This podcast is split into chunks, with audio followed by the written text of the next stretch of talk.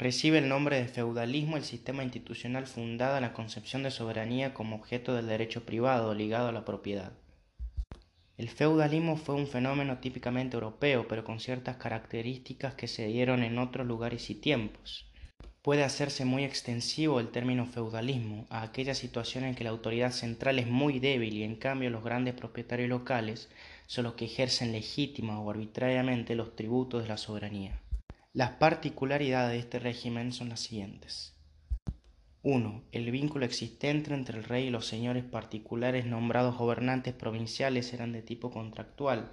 Entre el rey y sus vasallos se establecían obligaciones recíprocas.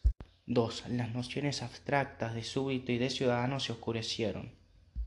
El Estado era una compleja red de relaciones vasallásticas piramidalmente organizada con deberes y derechos correlativos. La concesión de tierras del rey a los señores feudales y de estos a sus vasallos conllevaban obligaciones militares e impositivas. El juramento se hacía sobre las sagradas escrituras o la reliquia de los santos, si lo sabía. 3. El rey que no era vasallo de nadie recibía el homenaje de los grandes del reino, los señores feudales. Estos recibían los atributos de la soberanía, pero tenían la obligación de asistir al rey militarmente y serle fiel. Tanto los señores en sus propiedades como el rey en sus dominios hereditarios, o sea, en sus bienes familiares, tenían sus propios vasallos, con los cuales constituían sus ejércitos en los cuales basaban su poder. 4. Las prerrogativas de gobierno eran ejercidas por los señores particulares o feudales sobre personas que dependían de ellos económicamente.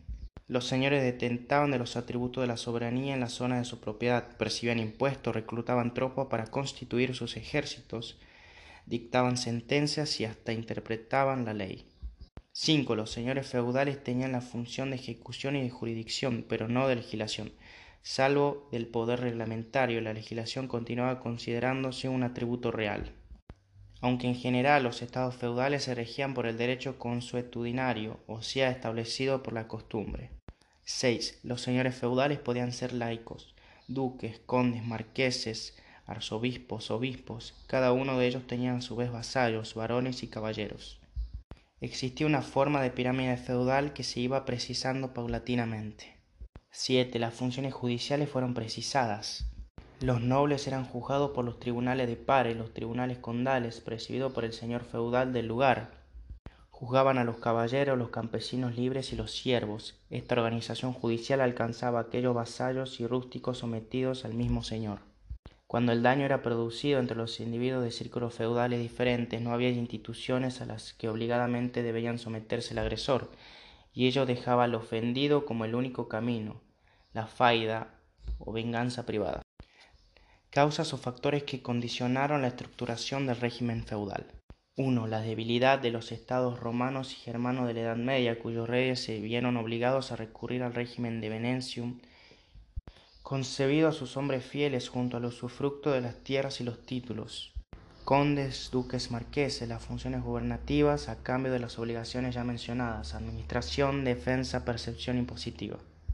2. La necesidad del régimen militar cuya fuerza consistió en la caballería. A partir de entonces se requirió de las tierras en las cuales los caballeros criaran a sus caballos y se entrenaran en el arte de la guerra, que suponía el uso de armaduras pesadas y el manejo de lanzas largas. La fuerza militar estaba descentralizada, cada señor feudal tenía su propio ejército caballero que les prestaban juramento a él y hacían uso de sus tierras. Esa falta de un ejército monárquico fue la causa central de la debilidad del rey y del poder señoral.